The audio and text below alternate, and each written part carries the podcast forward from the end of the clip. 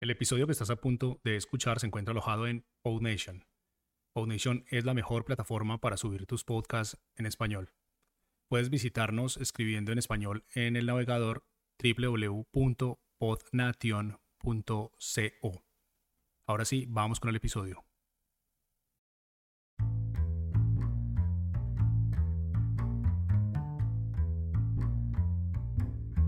Hola y bienvenidos a Podcasters. Mi nombre es Francisco Rodríguez. Y yo, yo soy Mariana Castaño. Este es un show para quienes están empezando en el mundo de los podcasts, pero todavía tienen 10 millones de preguntas. Este es un formato corto que acá en PodNation llamamos micropodcast, así que no siendo más, empecemos.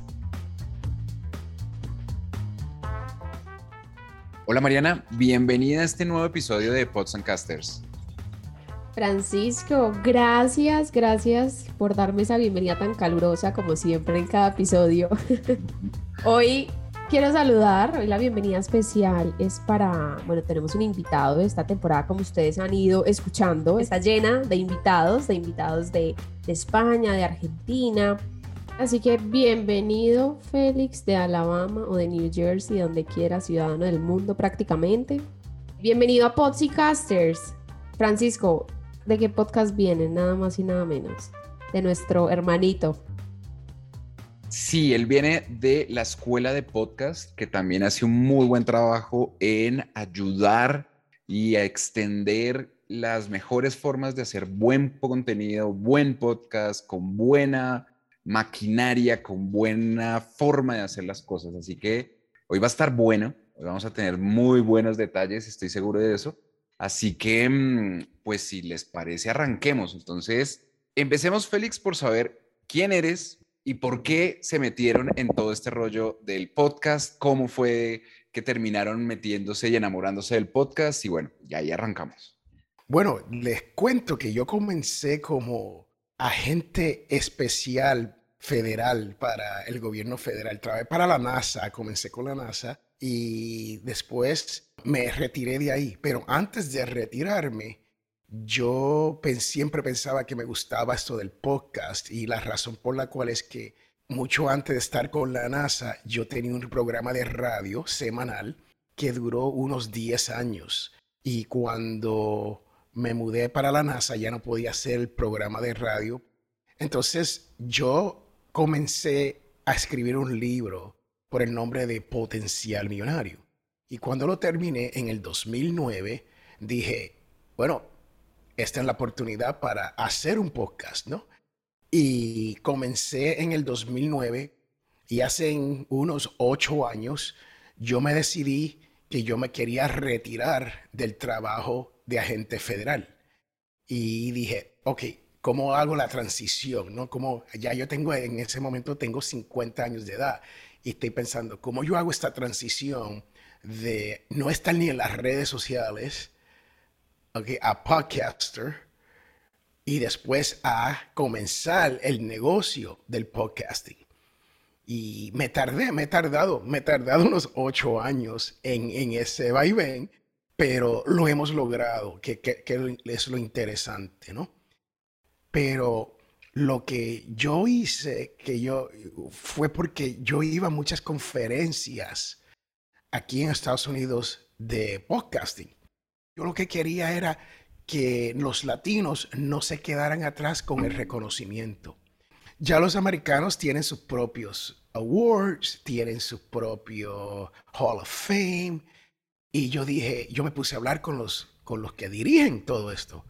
Y le dije, vengan acá, ¿cuándo mi podcast, que es uno, en mi opinión, es uno de los mejores podcasts que nunca se ha encontrado, potencial millonario, va a ganar en su competencia. Y sabe que me dijeron, bueno, Félix, lo que ocurre es que nosotros sí tiene la posibilidad de ganar. Nosotros tenemos una categoría internacional. Y yo los miré y le dije, o sea, que Potencial Millonario en español va a competir con los de Canadá, los de UK en inglés y vamos a ganar. Le dije, hermano, eso jamás va a pasar. Por más bueno que sea mi podcast o por más malo que sea, jamás va a ganar. Entonces yo le dije, con su permiso, pero yo voy a comenzar lo nuestro. ellos entendieron y cuando una vez hablamos un poco más sobre el tema, ellos como que me dieron la, como yo digo, la bendición, ¿no? Que no era necesario, pero, pero yo sí quería la bendición de ellos en el sentido de que yo no, no quería que ellos se sintieran que yo estoy infringiendo o diluyendo el producto de ellos. Muy bien. También tenemos acá a Diego Murcia, que también es tu coequipero en el podcast. Entonces, empecemos a, movernos y a pedalear con Diego en este momento y vamos a hacer la misma pregunta que estábamos respondiendo con Félix y es, ¿quién eres? ¿Por qué te metiste en el podcast? ¿Cómo te enamoraste de todo este rollo? Y arrancamos a, a echar carreta un ratico. Hola Francisco, hola Mariana. Yo comencé mi recorrido como periodista, trabajé por cerca de 20 años como periodista en un periódico digital que ahora es bastante reconocido a nivel latinoamericano, El Faro. Y empecé a trabajar en cuestiones relacionadas con crónicas. A mí siempre me ha gustado contar historias y me metí a estudiar periodismo precisamente para poder hacer eso. Sin embargo, en algún momento de mi vida, pues me llegué a hartar del periodismo y me mudé de país, me vine para los Estados Unidos y estando aquí en Estados Unidos eh, empecé a estudiar la maestría de escritura creativa. En 2010 hice mis primeros pininos con unos amigos donde intentamos hacer un, un primer podcast en donde hablábamos sobre cosas culturales y acontecer latinoamericano, porque la maestría donde nos encontrábamos estudiando hay mucha gente de todos lados. Pero después me abandoné con eso, volví a ejercer el periodismo a los tres años y medio y más o menos por esas épocas, tres años y medio, cuatro años, fue que conocí por cuestiones del destino a Félix, quien a partir de entonces se convirtió en una especie de mentor eh, en cuanto al podcast. Después de conocer a Félix, no sé, como que estaba en ese, en ese entonces haciendo la transición de pasar de la palabra escrita hacia probar suerte con esto que toda mi vida me dijeron, es que tienes bonita voz para la radio. Diego, a mí me decían que yo tenía bonita cara para la radio. Claro, obviamente.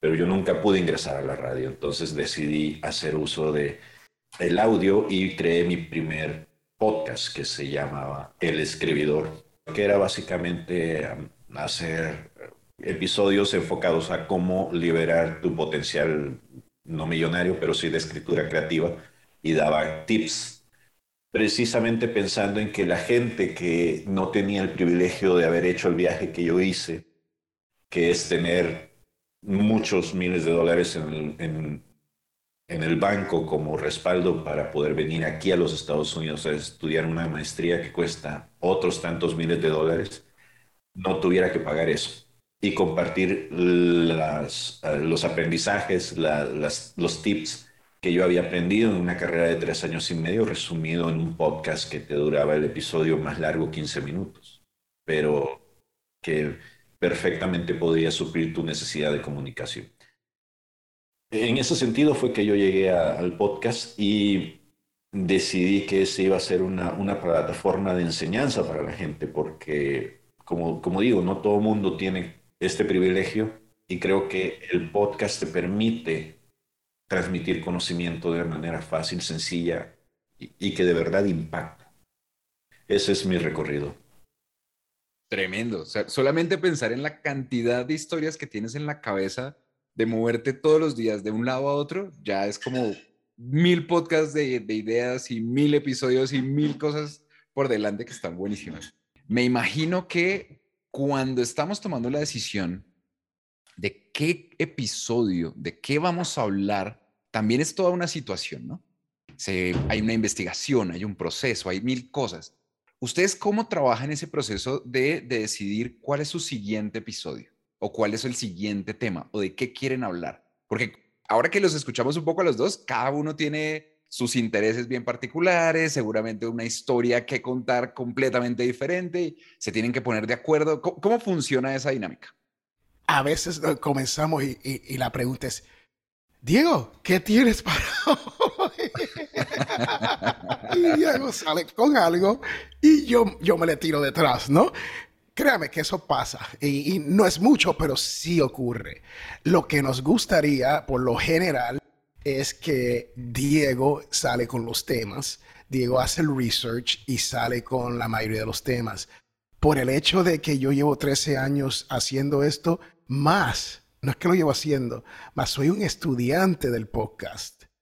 Porque yo leo artículos sobre podcast, voy a conferencias sobre podcast, yo vivo, duermo como podcast, créame. Eso es lo que yo hago sí nos gusta hacer, eh, tener temas y, Diego les puede contar cómo él busca los temas, porque él tiene un sistema particular y por cierto, lo compartimos en uno de los episodios. Vamos a poner el link, por supuesto, a esos episodios en Pods and Casters, también en las notas, para que los puedan leer, para que puedan revisar. Ya saben cómo funcionan nuestras notas, así que buenísimo todos esos datos. Bueno, en cuanto a episodios, a veces... Eh, sí me gusta adelantar algunos temas y de hecho yo siempre escribo las notas para los episodios y lo que hago es que cada vez que ando perdiendo el tiempo en Facebook y yo estoy, por ejemplo, eh, suscrito a un chorro de grupos relacionados con podcasts.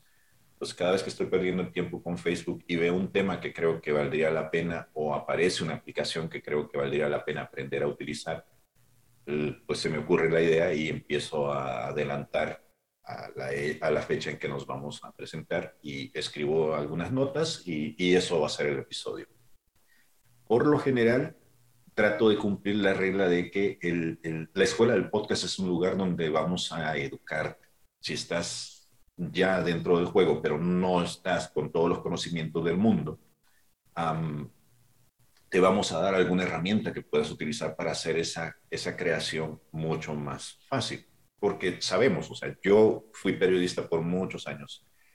Y una de las cosas que yo siempre odié es que tenías que resolver tus historias en cuestión de horas. Tuvieras el material o no tuvieras. Y a veces tenías un dato y tenías que resolver contando algo relacionado con ese dato que te diera un producto de dos páginas. Y créanme que eso al final del día es muy estresante, tanto de que mucha gente se termina, después de varios años en el periodismo, termina quedándose calvo, usando lentes, porque el estrés al que estamos sometidos es horrible. Tienes que entregar tres productos, muchas veces en diferentes formatos, video, audio o escrito, o para plataformas en la web, o hacer tweets, o hacer posts, en fin, todo eso es una demanda horrible todos los días de lunes a viernes para un periodista. Entonces yo trato de tomar ventaja de todo eso y digo, bueno, en realidad es un tema nada más cada viernes y si puedo adelantarlo, lo adelanto. Y si no, siempre tengo mis anotaciones ahí donde digo, ah, esto podría ser un tema que podríamos utilizar para, para el futuro. Por ejemplo, hace poco no hace poco, hace un par de meses vi una fotografía en uno de mis contactos en LinkedIn que es genial. Alguien aquí, eh, y esto es un tema que en algún momento espero poder utilizarlo con Félix para poder hablar algo respecto a esto, pero le voy a dar la primicia. Imagínense esto, pongámonos en situación. Hay una clínica dentista aquí en El Paso que se llama Dentist Near Me. Ese es el nombre de la, de la clínica, Dentist Near Me que básicamente es una búsqueda que cualquier persona que anda buscando un dentista en el paso es el query que va a entrar, son los términos que va a utilizar para poder encontrar al dentista más cercano a donde estás haciendo la búsqueda. Esa fotografía se volvió viral y a mí me parece que tenía toda la validez para volverse viral, porque entra la pregunta, ¿qué tanto estamos abusando del SEO? Que tanto estamos abusando del SEO a tal punto que muchas veces los términos que estamos utilizando van a terminar haciendo que todo mundo que quiere estar rankeado número uno dentro de la búsqueda de Google o de cualquier otro buscador, terminen utilizando los mismos términos y aquello que nosotros pensábamos que era una ventaja para que nos encontraran, por ejemplo, con la pregunta, ¿cómo hacer un podcast? Si yo la utilizo, si Francisco la utiliza, si Mariana la utiliza, si Félix la utiliza, y utilizamos la misma fórmula todos, ¿quién va a rankear? ¿Yo o la persona que decida utilizar una palabra totalmente diferente a la fórmula que nosotros estamos utilizando? Y mucha gente está cayendo en el juego de que como el SEO es la cosa que te hace rankear, vamos a utilizar todas las mismas preguntas, todos los mismos hashtags, todas las mismas formulaciones para poder crear nuestras show notes. Ese tipo de cosas yo las veo así en los medios, me pongo a leer algunas noticias relacionadas con, estoy suscrito a todos los boletines de podcast posibles y por haber, tanto en inglés como en español, para poder tomar ideas. Tengo programadas alertas de Google que cada vez que salga una noticia relacionada con podcast o alguna pregunta con cómo, cuándo, dónde, qué, todas las preguntas básicas del periodismo, me llegue a mí una alerta que me diga, aquí hay un tema. ¿Para qué? Por un lado, para no estarme estresando de que no tengo un tema y por el otro lado, para no perder mi tiempo haciendo esas búsquedas si la inteligencia artificial las puede hacer por mí. Esa es la otra filosofía que nosotros tenemos dentro de la escuela del podcast. No solo eh, te enseñamos a utilizar herramientas para mejorar la producción de tu creación de contenido, sino tratamos de enseñarte a automatizar muchos de los procesos que pudieras tener a la hora de creación de contenidos. Por ejemplo, si, y esto todavía no lo hemos enseñado, pero en algún momento lo vamos a enseñar, si trabajas con Audacity, hay un proceso que se llama cadenas, que, que significa que puedes crear procesos en cadena que te permiten con un clic hacer varios pasos al mismo tiempo que por otra forma te podrían dar demasiado tiempo de trabajo. O qué sé yo, si puedes, por ejemplo, utilizar las automatizaciones estas de que la búsqueda te llegue a tu correo, pues eso también lo podemos utilizar. Y esos básicamente, esos dos elementos son los que utilizo para poder pensar en temas que pudiéramos desarrollar los viernes. Buenísimo.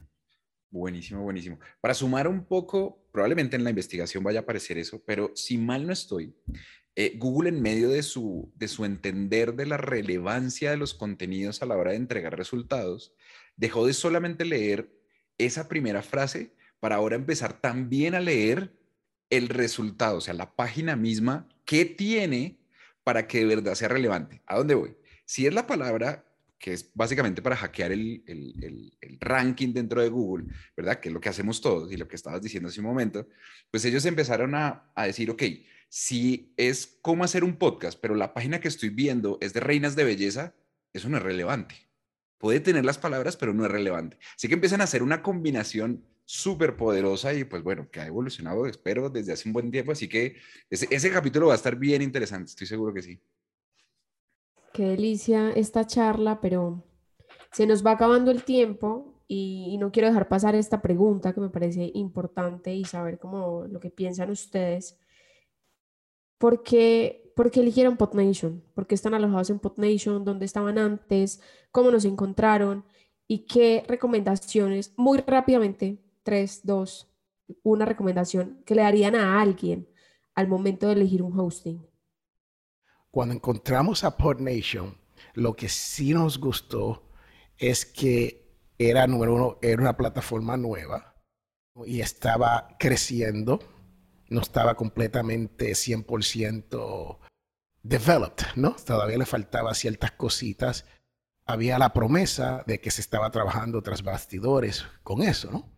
Y se dio. Las cosas que se prometieron en PodNation, se han cumplido, que es muy bueno. E, es, es muy bueno cuando eso ocurre. Pero para mí, lo más importante de, de trabajar con PodNation es que es lo nuestro. Es latino. Y si yo no le puedo dar dinero, se lo digo, cuando digo dar dinero, no, estoy, no, no le estamos regalando, ustedes me están dando un servicio por mi dinero, ¿no? el cual también el precio es muy bueno. Así que e, esa es otra cosa de PodNation, el precio es muy bueno, pero el servicio es bueno. Si yo tengo servicios comparativamente equitativos, vamos a decir, del punto de, un usuario nuevo que no, no conoce mucho el podcast, pues ¿por qué no utilizar el que es nuestro, no? Podemos irnos gratis podemos utilizar el amigo nuestro Anchor. ¿Ok?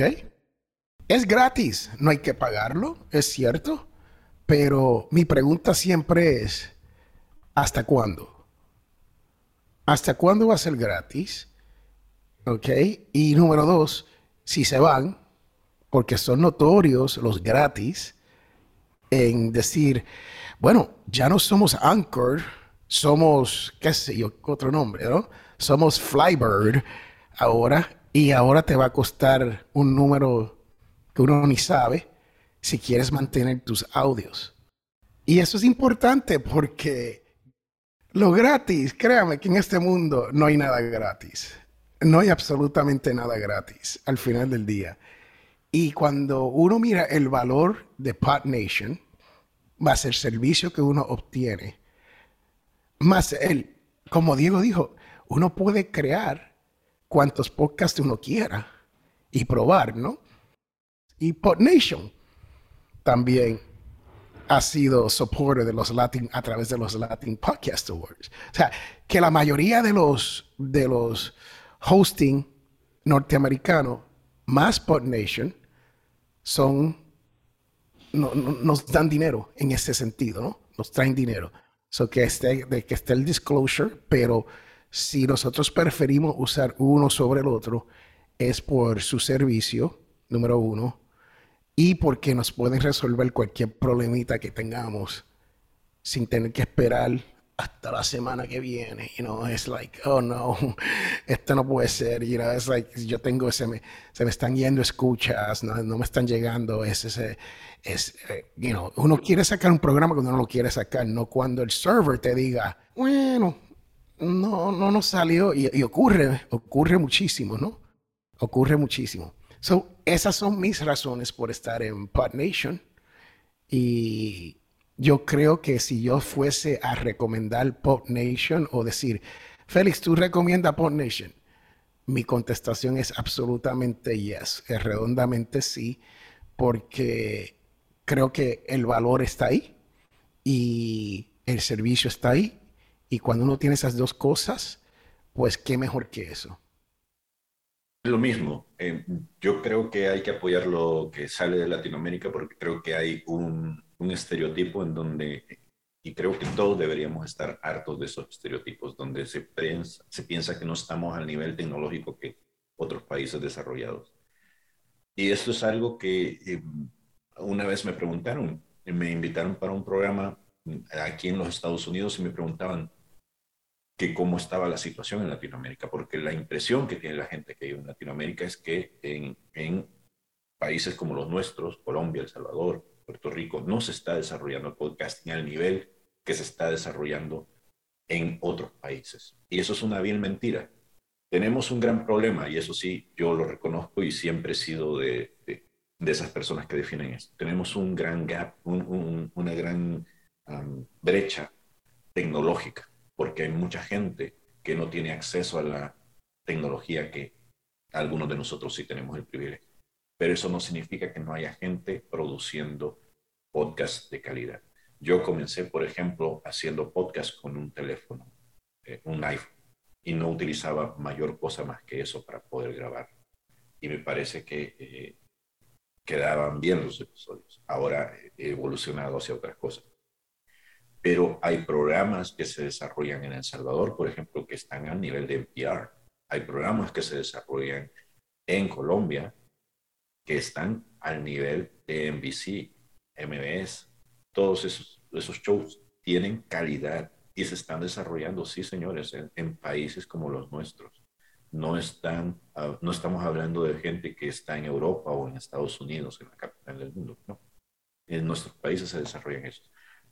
Y la única forma de conocer este trabajo es apoyando lo que se está haciendo desde nuestros países. Creo que eh, esa es una de las razones principales por las cuales nosotros decidimos darle el, visto bueno al servicio que nos están brindando ustedes. Porque si nosotros empezamos a apoyar lo nuestro, pues podemos votar aquel, aquel paradigma de que todos los latinos terminamos pasando encima de los latinos para poder destacar.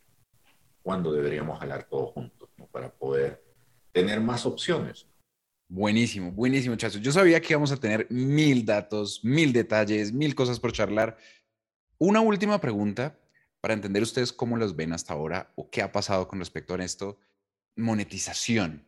¿Cómo lo han logrado hacer? Esa es una pregunta general para todas las personas que están en podcast ahora mismo, que están entrando, que llevan un tiempo. Algunos lo logran, otros no, otros tienen experimentos. Ustedes que tienen sobre la mesa, ¿qué han logrado o qué recomendaciones tienen ahí?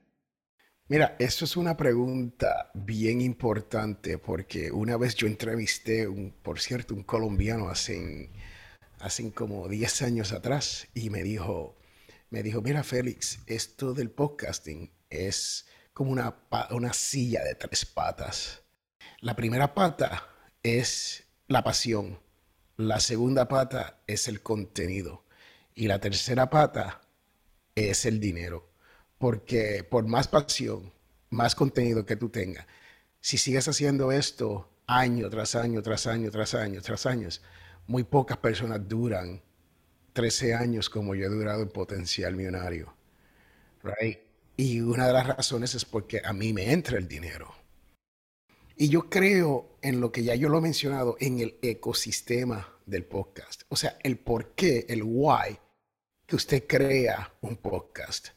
¿Es porque usted quiere ayudar a la humanidad? ¿Usted quiere tener un hobby?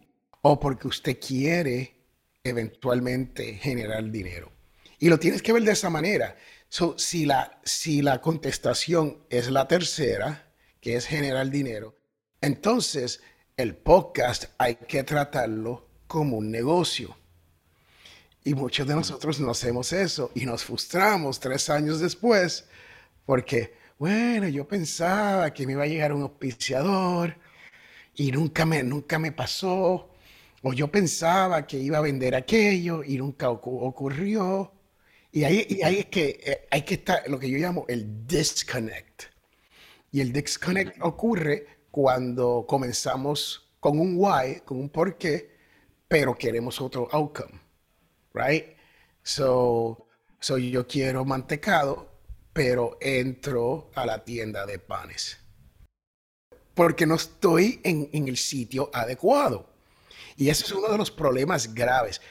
¿Cómo se resuelve esto? Pues uno tiene que, número uno, pensar en, ok, hay que tratar el podcast como un negocio, o como parte de negocio, o como parte de lo que yo llamo el ecosistema de lo que tú estás tratando de hacer. So, un ejemplo clásico sería el podcast Francisco y Mariana que ustedes están corriendo hoy.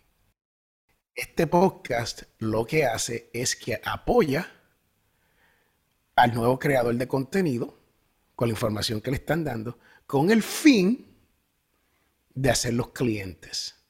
Tan simple como eso. Aquí, e, e, eso es sencillo. Eso es una estrategia. Si usted es un autor, como en el caso mío, potencial millonario el libro, la estrategia mía era, yo no quiero generar mucho dinero del podcast, porque era la verdad, yo quería darlo de gratis, pero sí quería generar dinero de, las ventas del libro. Pues hace 13 años que escribí el libro, todavía me llegan royalties, cheques todo, cada tres meses, ¿no? Me llegan. So, si usted quiere monetizar, hay mil maneras. Eh, usted puede hacer eh, lo que se conoce como affiliates, afiliados, ¿no? Usted puede tener un afiliado. So, un, ejemplo de afiliado es que usted tiene un programa sobre ejercicios y hay un gimnasio nacional en su país. Pues usted se acomoda con ese gimnasio nacional, ¿ok? Y ellos le pagan a usted por usted decirle a su gente sobre su, programa. Eso es un, eh, eh, ellos le pagan por ventas. O sea, hay un, hay un link especial, perdón, hay un link especial que ellos le dan, que hay un affiliate link, y de este affiliate link, si vamos a decir un ejemplo que, que la membresía es 100 dólares, pues a ti te dan 20%, o te ganaste 20 dólares. Y si tú crees en ese producto, puedes hacer ese afiliado. Y lo lindo de los afiliados es que no, te, puedes, no te tienes que limitar a uno. Y, yo conozco podcasters que se ganan 10 mil, 15 mil dólares al mes con ese jueguito de, de, los affiliates.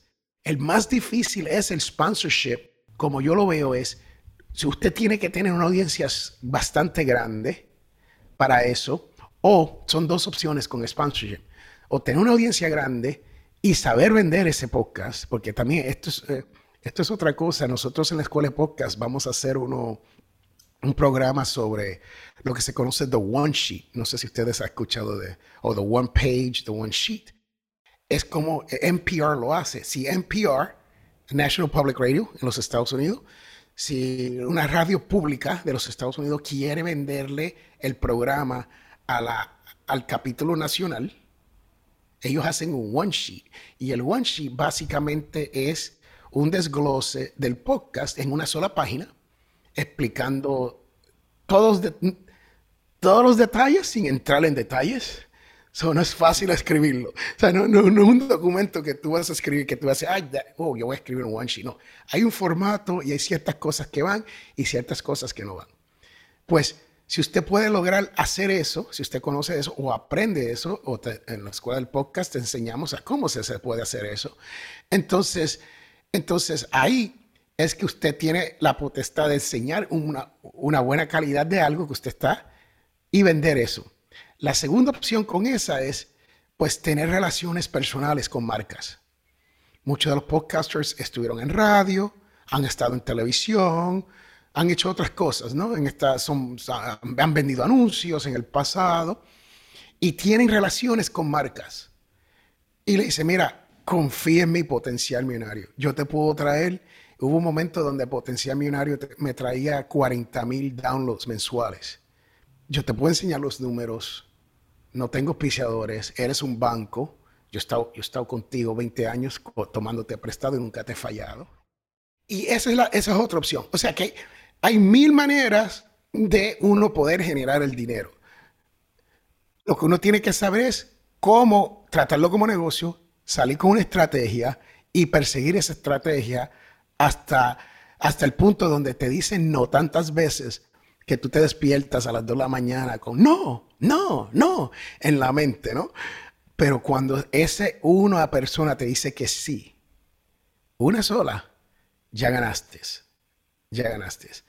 Entonces, eso es lo que hacemos con los Latin Podcast Awards. Los Latin Podcast Awards hemos tratado de, buscar auspiciadores y hasta el sol de hoy y con mucho orgullo lo digo, la mayoría, o no la mayoría, 100% de nuestros auspiciadores son de la industria del podcasting. Hay mil maneras de generar dinero. Es que uno tiene que escoger el vehículo, como yo le llamo, el vehículo que te va a llevar por este ecosistema que te va a dejar ese dinero. Oiga, sin palabras, todo esto que uno les aprende a, a los podcasters que hemos entrevistado. Yo le quiero dar las gracias a Félix, ahí lo acabaron de escuchar, consultor de podcast, empresario en tecnología de digital, perdón, en Audio Dice Network, productor de podcast, como ya lo dije, consultor, podcaster, mejor dicho, de todo.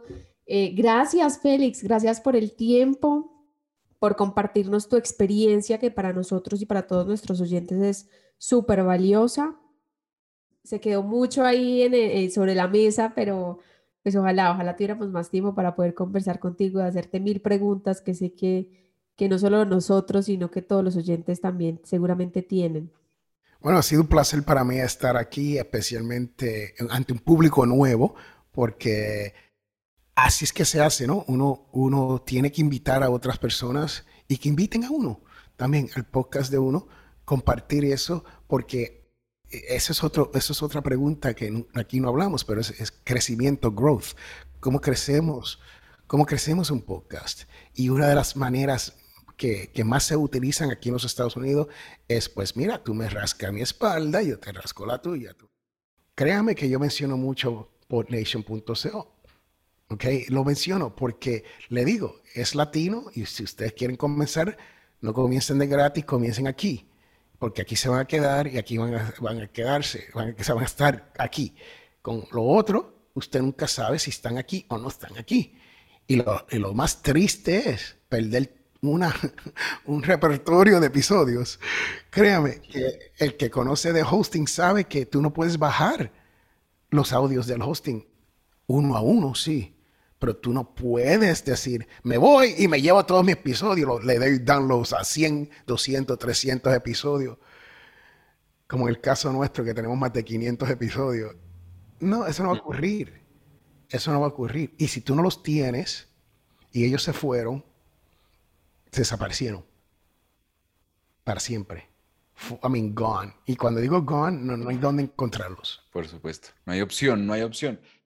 Félix, es segurísimo vamos a volver a charlar, segurísimo vamos a hacer más invitaciones, más entrevistas, cosas mucho más profundas, de eso puedes estar seguro porque hay demasiado que aprender de ustedes dos, de lo que están haciendo en la escuela de podcast, seguir escuchando la, la escuela de podcast, que tiene mil cosas por hacer, al menos por ahora. Lamentablemente debo decir, y hasta la próxima. Millón de gracias, Félix.